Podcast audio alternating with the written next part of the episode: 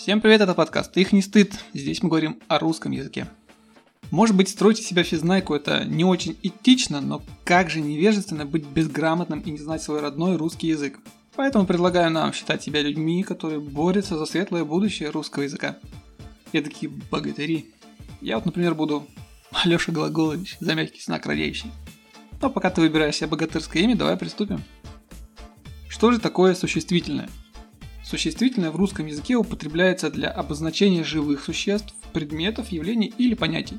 Да, за понятие побазарим, но попозже. Существительное отвечает на вопрос «кто» или «что». В русском языке существительное э, включает в себя ряд признаков, такие как нарицательность, одушевленность, склонение, число и падеж. Давай разберемся поподробнее в некоторых из них. Одушевленное существительное отвечает на вопрос «кто?». Например, пешеход. Соответственно, неодушевленное отвечает на вопрос что? Ну, например, труп. Будьте внимательны при переходе дороги.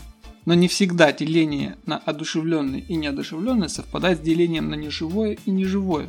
Запомните. Собственные и нарицательные существительные.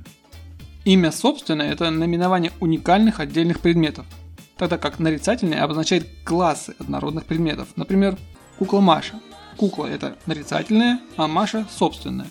Выделяют три рода существительных – мужской, женский и средний. Все в тренде 21 века. Посмотрим, как определяется род существительного.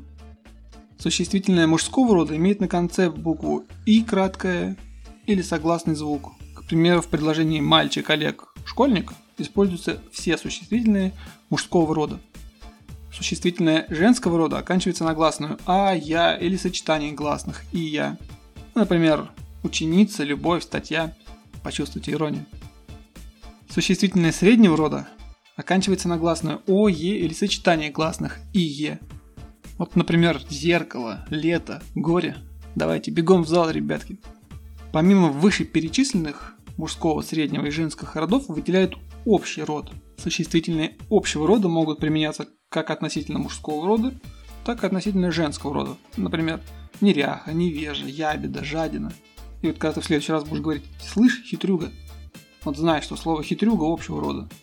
Безусловно, выше описаны лишь общие случаи и совершенно не затронуты слова исключения. В скором времени мы дойдем и до них. Ну а о склонениях, числах и падежах поговорим в следующий раз. На этом сегодня все. Слушай, смотри, наслаждайся, просвещайся. До встречи. Пока.